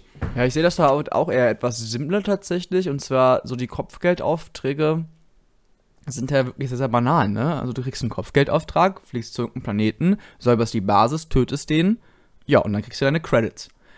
Und ich finde das cool. Es ist halt simpel, aber wie läuft denn so ein Kopfgeldauftrag ab? Was vielleicht noch ganz ja, geil wäre, wäre ja. so ein Feature, dass man die vielleicht festnehmen kann. Uh, und uh, dass man vielleicht eine Zelle in seinem äh, Raumschiff äh, machen kann. Ich habe irgendwie auch schon Raumschiffe gesehen, wo es tatsächlich Zellen gibt. Vielleicht gibt es ja irgendwie das in irgendeiner Art und Weise. Ich glaube aber nicht, dass sie es reingemacht haben. Sehe ich ein Potenzial für eine gute Mod auf jeden Fall. Aber das wird auch real, glaube ich, auch nicht alle Spieler dann wiederum interessieren. Also man muss ja auch irgendwie so ein bisschen, äh, wie gesagt, diese, diese Balance halten. Und es also dass ich jetzt dann halt noch irgendwie den festnehme und dann wirklich hoch transportiere, das dauert dann Ewigkeiten so, dann finde ich das ganz gut gelöst so. Und das ist halt auch genau die Erwartung, die ich habe. Wenn ich einen Kopfgeldauftrag bekomme dann erwarte ich, dass ich irgendjemanden töten muss oder gefangen nehmen muss ja, und das liefert halt das Spiel. Also ich wüsste halt nicht, was man da halt noch mehr haben wollen würde. Und das Lust Twists, Twists abwechseln, also dass, dass es nicht so einfach ist, ne? ja, okay, dass manche das Missionen auch ein bisschen mehr Lösungsmöglichkeiten. Ich sag nicht, dass es keine Kopfgeldaufträge in dem Spiel geben okay. darf. Ich sag nur, es dürfte nicht nur Kopfgeldaufträge nach dem Schema geben. Okay, ja, vielleicht. Gut, was ich mitbekommen habe, ist halt, dass die Basen halt schon unterschiedlich strukturiert sind und unterschiedliche Ansätze bieten. Du kannst halt schleichen. Es gibt halt so ähm, Schächte, wo du halt die Türen öffnen kannst. Das haben, glaube ich, viele noch gar nicht gesehen. Muss man darauf achten. Es gibt so Gitter, es gibt also wirklich Schächte, wo du durchschleichen kannst bei ganz vielen Basen. Das fand ich mega krass cool.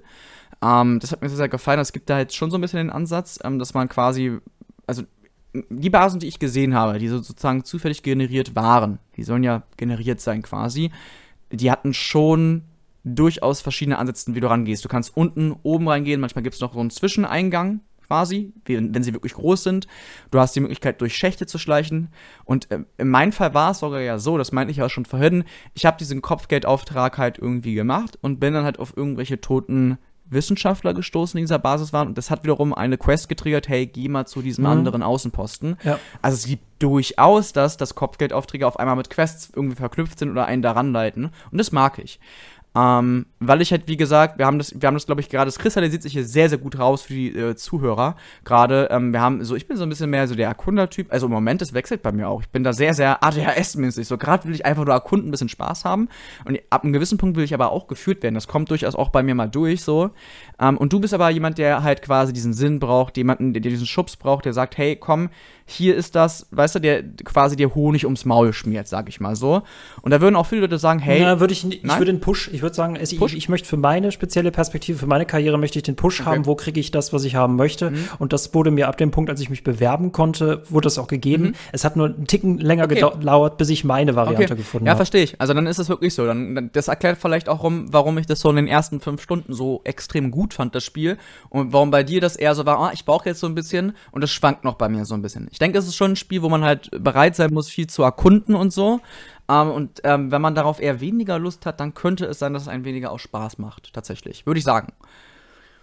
Das meine ich aber für ein Rollenspiel an sich müssten alle äh, Typen abgedeckt sein. Ne? Also wenn es halt damit wirbt, ja, ihr könnt alles im Spiel machen, dann kann es ja nicht darauf ausgelegt sein, dass nur ein, eine Person, eine Spielerinnen-Typ am, durch den Anfang am besten kommt und alle anderen so ein bisschen ne, äh, ja, frustriert werden, in Anführungszeichen. Naja, aber es ist ja doch auch irgendwie so ein bisschen genau diese Nische, wo halt Bethesda reinhaut. Also die große Stärke ist ja halt eben die Open Worlds, die Zone im, im Fall von Starfield, wo du halt frei mhm. quasi erkunden kannst. Also die Leute äh, lieben ja deswegen Skyrim nicht wegen der Hauptquest oder sowas, sondern wie du es ja auch schon gesagt hast, sondern weil sie halt irgendwie rumlaufen und auf einmal ähm, passiert irgendwas. Ich kann mich noch erinnern, ja. wo meine Freundin, die hat ähm, erst tatsächlich ähm, Skyrim angefangen zu spielen, als sie mit mir zusammengekommen ist. Ähm, sie hat einfach, das erste, was sie gemacht hat, ist einfach umherreiten. Und hat erstmal möglichst viele Orte entdeckt. Und dann meinte ich so, was machst du denn da? Ach, ich find's ganz schön, jetzt hier gerade umherzureiten und einfach nur Orte zu entdecken. Und ich so, betrittst du auch die Orte? Nö. Ich finde es cool, wenn einfach dieses Symbol oben kommt. Also ganz simpel wirklich. Das hat sie sehr, sehr glücklich gemacht. Und ich meine, ist doch toll. Also wenn sie da ihren Spielspaß drin hat und dann hat sie dann natürlich dann später auch Quests und sowas gemacht und so. Also das ist halt einfach so, dass man da wirklich ausprobieren muss und dass man halt einfach gucken muss in diesem Game. Und ähm, das ist halt auch die Stärke von Bethesda-Spielen. Ich verstehe den Punkt mit dem Rollenspielen, es muss für jeden irgendwie was sein. Ähm, so, also für, mit dieser, aus dieser Perspektive heraus, ne, man nimmt ja eine Rolle an quasi und da muss ja auch was für diese Rolle geboten werden. Ähm, was ich gesehen habe, ist halt, dass Starfield Dialogoptionen bietet, die nur für deinen Background sind. Also ich habe mehrere Dialogoptionen gehabt, nur als Schurke. Und so wie ich es verstehe, würden halt andere Optionen kommen, wenn ich einen anderen Background, also einen anderen Hintergrund gewählt habe. Und das finde ich ziemlich cool. Also du hast halt durchaus tatsächlich. Cooles Feature. Ja, ja also klar. das finde ich äh, stark in Dialogen. Das ist jetzt schon drei, vier Mal passiert. Noch nicht so häufig, aber es ist da. Ähm, aber ja, ich, ich, ich, ich fühle ähm, deinen Punkt. Ich mhm. kann ihn nachvollziehen. Er fällt bei mir gar nicht so in diese Gewichtung rein. Ich denke, ich habe auch gut ausgeführt, warum. Nee, verstehe ich auch vollkommen. Ich denke mal, das habe ich für meinen Punkt ja auch gemacht. Und äh, ne, das, ich, ich, ich stelle, ich kritisiere dieses Spiel gar nicht. Ich, also ich kritisiere es schon, aber ich stelle eigentlich mehr Fragen, als dass ich sage, ja, das hat mir jetzt nicht gefallen, deswegen ist Starfield scheiße. Nee, ähm, wir haben heute noch nicht über den Raumflug geredet, wir haben über sehr vieles nicht geredet, aber wir sind auch noch nicht so lange drin. Ähm, mich würde es mega freuen, wenn du auch, nicht um das Gespräch jetzt zu beenden, ich will nur sagen, mich würde es mega freuen, wenn du auch mit neuen Eindrücken auch wiederkommen Gerne. Äh, wirst, weil ich finde es sehr, sehr spannend, welche Geschichten äh, man in Starfield erleben kann. Dafür gibt es auch unser Starfield-Logbuch, äh, an dem du dich ja auch tatsächlich beteiligst. Also alle CreatorInnen unserer Starfield-Themenzeiteinheit äh, liefern mir Geschichten und Eindrücke und ich finde es sehr spannend, euch auf diese Reise mitzunehmen, was wir Tag für Tag erleben. Ähm, ich schulde dir, lass uns kurz, wenn du noch Zeit hast, über den Elefanten im Raum reden. GameStar meinst du? Ja, du hast es Elefant im Raum genannt. ja, weil ähm, ich sag, ich sag, Bitte. ich, ich finde ähm, die GameStar Review nicht ehrlich. Ähm, wenn ich was nicht leiden kann, ist, ähm, wenn man etwas kritisiert, aber dann halt nicht konsequent durchzieht. Also es muss dann halt auch schon dicht gemacht werden. GameStar vergibt ja 81 Punkte müssten es sein. Ich glaube, es waren 83, es wurden ja abgewertet wegen irgendwie zwei Bugs oder sowas. Und das, die Review, sowohl die Video-Review und die Review, die ja jetzt inzwischen hinter der Paywall ist, die ja in den ersten 24 lesbar war, liest und hört sich deutlich schlechter. Also das Spiel klingt für mich bei GameStar wie eine 60 bis 70. Und ich hätte es cool gefunden, hätte man dann auch dann konsequent diese Bewertung gegeben. Und das gleiche übrigens bei Gamer Pro, ähm, weil es werden sehr, sehr viele Punkte kritisiert in dieser Review. Es wirkt sehr, sehr unausgeglichen in meinem Empfinden. Das ist mein Empfinden. Ich bin nicht komplett damit alleine. Ähm, es gibt auch andere Leute, die das angemerkt haben in meinen Kommentaren und sowas. Ähm, und das ist, finde ich, ein bisschen kompliziert dabei. Ähm, ich finde es nämlich legitim bei einer Review auch zu sagen, ich gebe jetzt eine schlechtere Punktzahl, weil eine Review ist halt eine Meinung. Da sitzt sich ein Redakteur und das ist seine Meinung. Und es ist absolut legitim, wenn er seine Meinung hat. Und ich kann eine andere Meinung haben und ich argumentiere dagegen. Ich werde ihn deswegen nicht angreifen. Äh, ich sehe halt immer so ein bisschen die Herausforderung generell so bei diesem Punktesystem. Das betrifft nicht nur die Gamester, sondern alle Magazine, dass du halt immer auf irgendwelche Ungereimtheiten ähm, kommst. Ähm, No Man's Sky zum Beispiel kriegt, glaube ich, von der GameStar eine Punkt, Punkt, also eine Bewertung von 89 Punkten so. Und ich finde das Spiel beispielsweise deutlich langweiliger. So, es wird halt häufig damit vergleichen. Ich finde, die beiden Spiele sind nur miteinander vergleichbar. Das eine ist ein Adventure-Game. Ich sage immer, es ist ein Minecraft im Weltall. Ähm, erstaunlich viele Freunde aus meinem Freundeskreis, die das zocken, sind Minecraft-Fans und ich finde es cool, diese Basis zu bauen, dieses Farming, wie man es halt aus Minecraft kennt so. Und Starfield will halt ein Rollenspiel sein. Es war auch von vornherein immer so. Man hat halt dieses Spiel verglichen mit No Man's Sky. Und jetzt beschwert man sich, das ist nicht nur die Gamestar, ich sehe das auch bei anderen Redaktionen, dass es nicht wie No Man's Sky ist. Und sagt, hey, das ist sogar ein Rückschritt, es hat keinen Atmosphärenflug. Das hat das Spiel aber auch nie behauptet, dass es das sein will. Das Spiel hat immer behauptet, hey, wir wollen ein Rollenspiel sein, wo du die Möglichkeit hast, auf verschiedenen Planeten zu landen, wohlgemerkt mit einer Cutscene, und das Ganze zu erkunden, in Zonen aufgeteilt. Und das wurde auch so gesagt. Es gibt dieses Interview bereits im 2022 im Dezember mit Todd Howard, wo er von diesen Tiles spricht. Und darüber hätte man berichten können. Also die Medien schlachten ja gerne halt auch gewisse Punkte aus und genau darüber hat man aber so nicht berichtet. Ich habe darüber tatsächlich berichtet und ich war mir damals aber auch unsicher, wie man das interpretieren muss, das muss ich zugeben ähm, mit den Zonen. Ähm, ich habe mich gefragt, okay. Das meinte ich mit Marketing. Ne? Das meinte genau, ich mit Marketing. Also man, man könnte auch einfach sagen, wie es ist und dann wäre es auch in ja, Ordnung. Aber das Ding, ich, also ich finde, ich, ich ne? würde halt, aber das ist ja halt logisch, dass sie das im Marketing nicht machen. Ich würde es halt auch nicht machen. 99% der Menschen würden diese Zone nicht mehr mitbekommen. Also ich bin da rumgelaufen, 20 Minuten in eine Richtung zu einer Basis. Das Spiel setzt dir so viel vor, du kommst real nicht an diese Grenzen, wenn du sie nicht ausreizen willst. So und selbst wenn du sie ausreißen willst, wirst du abgelenkt. So und warum sollte man dann halt sagen, hey, das Spiel ist in Zonen unterteilt? So wenn das eh die meisten gar nicht mitbekommen, Klar fokussiere ich mich dann als Unternehmen auf das Positive quasi. Und es ist dann halt auch nicht die Aufgabe des Unternehmens quasi, das richtig zu stellen, sondern die Aufgabe des Unternehmens ist es halt, das Produkt zu verkaufen. Und es ist die Aufgabe von kritischen Journalisten zu sagen, okay, so funktioniert das. Und das wurde halt eben genau nicht gemacht. Und das finde ich schade. So, also äh, so mal ganz kurz die Rollenverteilungen etwas checken. Und ähm, mhm. das ist sozusagen dieser Punkt. Und das ist nur eine Kontroverse. Wir bin jetzt mal ganz kurz auf die Zonen eingegangen. Wir haben da viele, viele andere Sachen. Und dann finde ich es wichtig, da ehrlich zu sein, einfach in dem Punkt.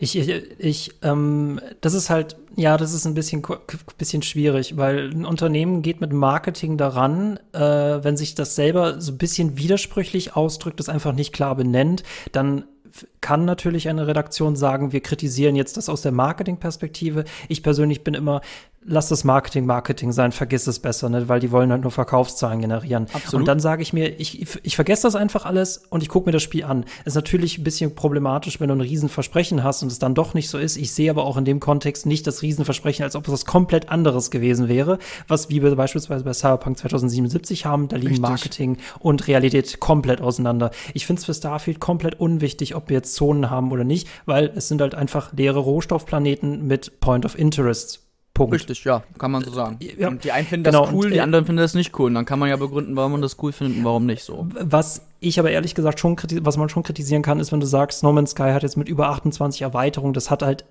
das hat extrem viel Space-Gameplay meinetwegen. Und ähm, das muss man natürlich schon so in der Hi Historie sagen, dass wenn Starfield an dieses Gameplay nicht herankommt, dann ist die Frage, braucht es das oder ist es halt nicht wirklich so spannend wie in No Man's Sky? Den Vergleich kann man natürlich treffen.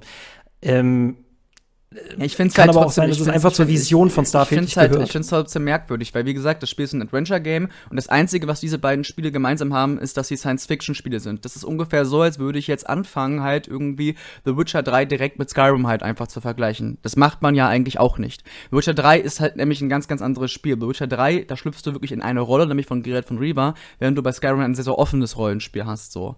Also der Vergleich natürlich, um zu halt zu gucken, um das Ganze so ein bisschen einzuordnen, aber du sagst jetzt nicht so, boah, die Story von Skyrim ist total schlecht, gerade wenn man sie mal mit The Witcher 3 vergleicht. Also du, darauf kommt man nicht, sondern man sagt so, ja, das ist ja nicht die Stärke. Also man differenziert das ja. Bei Starfield macht man das auf einmal, macht man diese Debatte auf. So, und das finde ich halt, wie gesagt, sehr, sehr merkwürdig ähm, und auch nicht richtig. Mhm. Also ähm, genau, genau, genau, nur, nur darauf einzugehen, ähm, das Spiel hat als Rollenspiel plötzlich einen riesengroßen Sandkasten-Punkt äh, mit drin. Der Fallout 4 hat es auch. Und da ist halt nur die Frage, warum hat es diesen Sandkasten-Moment mit drin? Also versucht es da mit No Man's Sky zu konkurrieren oder hat dieses Sandkasten-Dings, gehört es halt wiederum zur Rollenspielidentität? Ne? Also, also ich habe ich hab oft, halt No Man's Sky ja sogar vergleichen eigentlich Wettbewerbe. Ich habe ja sogar No Man's Sky selber halt gespielt so und ähm, ich finde, ich mag das Spiel. Ich, äh, übrigens, du hast ja vorhin gesprochen von dieser Einsamkeit. Das ist sehr, sehr spannend. Ähm, ich habe diese Einsamkeit sehr stark über No Man's Sky gehabt. Gar nicht abwerten. Ich finde das schön. Du hast so eine gewisse Melancholie in diesem Spiel. Es gibt sehr, sehr gute ja, Argumente, ja. No Man's Sky wirklich zu spielen. Es ist wunderschön an einigen Stellen. Also diese, diese Musik einsetzt und sowas. Und du dann halt irgendwie so einen Planeten gefunden hast. Hat halt leider diesen Comic-Look, aber es hat auch seinen eigenen Charme auf jeden Fall. Ähm, also es hat beides Stärken und Schwächen, ähm, muss man einfach sagen. Aber deswegen würde ich halt auch sagen, dass man das differenziert betrachten muss. So, und dass man das halt nicht eben so direkt miteinander vergleichen kann. So.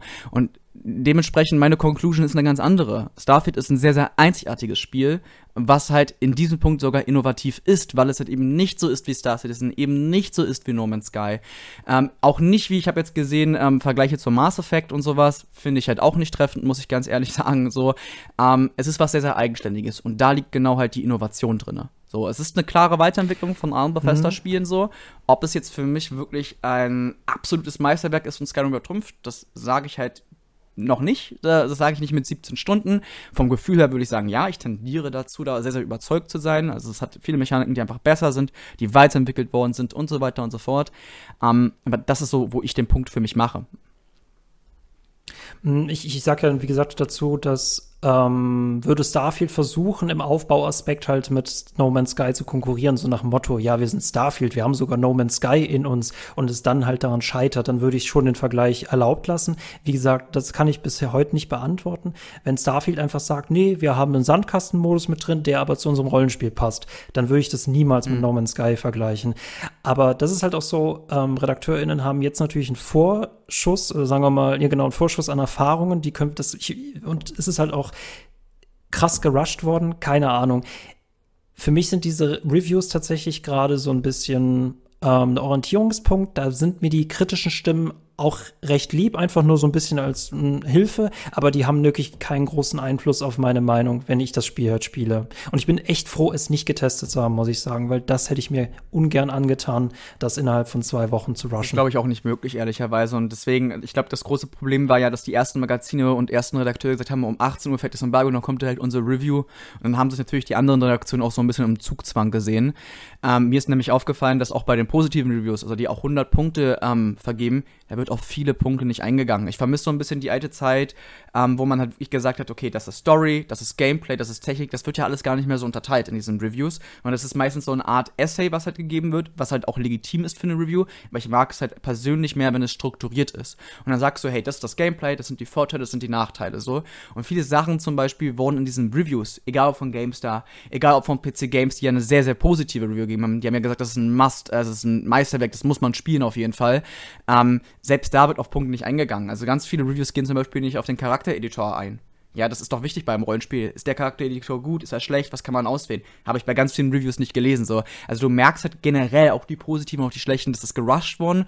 Und du kannst halt bei vielen nicht so wirklich was, ähm, also du musst das schon selber gucken. Es lohnt sich, glaube ich, schon mal so ein bisschen Gameplay anzusehen. Ich glaube, es lohnt sich, das Ganze wirklich im Game Pass mal günstig auszuprobieren, quasi. Das soll jetzt hier keine Werbung für den Game Pass sein, aber du kannst halt clever da halt quasi ohne Risiko, ohne viel Geld auszugeben, das mal antesten.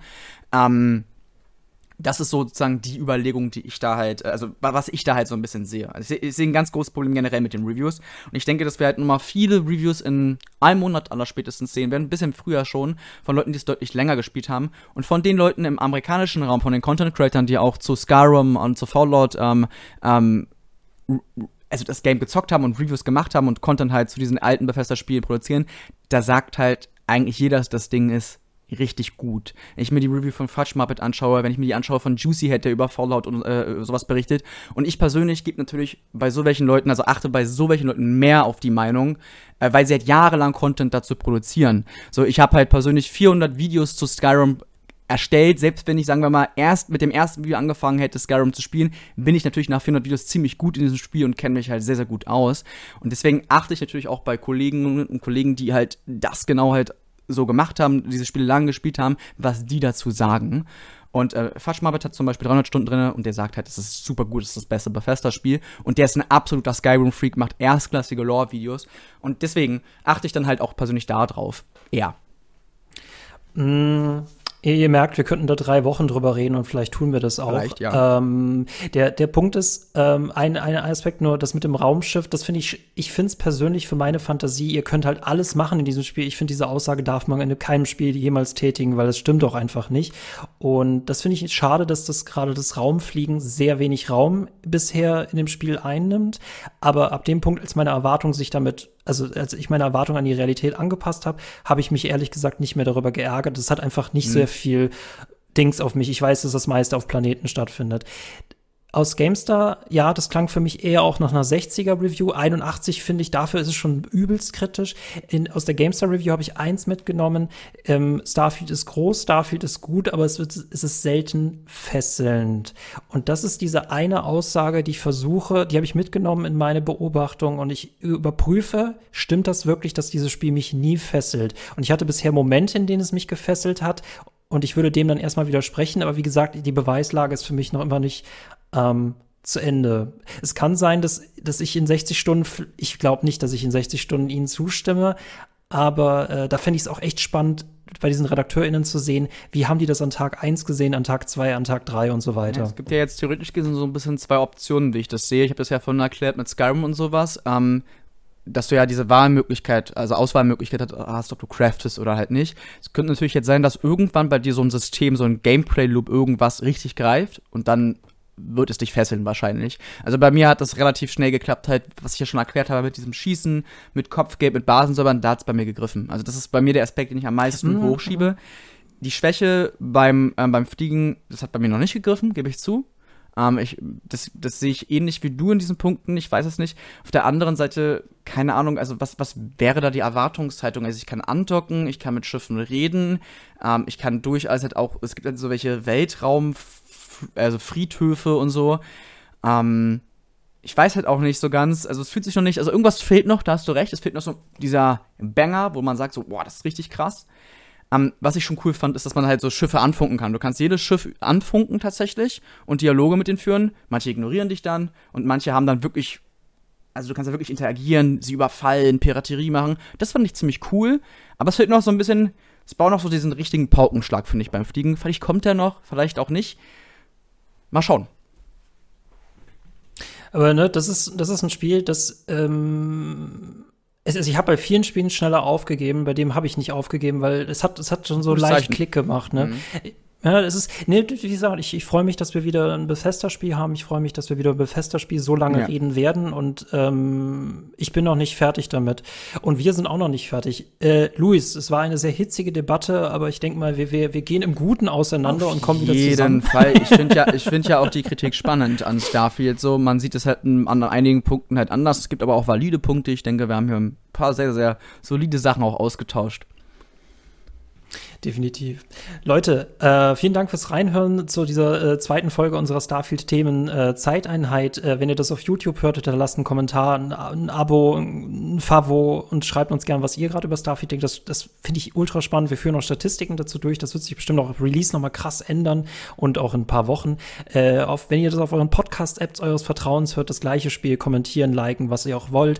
Und äh, Bonus-Content, das wisst ihr ja, kriegt ihr bei uns auch für Minimum 5 Euro im Monat. Geht bitte auf Steady und schaut euch das an. Alle Leute, die ja schon dabei sind, sind übelst glücklich und würden, euch, würden sich darüber freuen, wenn ihr auch dazu kommen würden, würdet. In diesem Sinne, danke euch. Ciao. Ciao.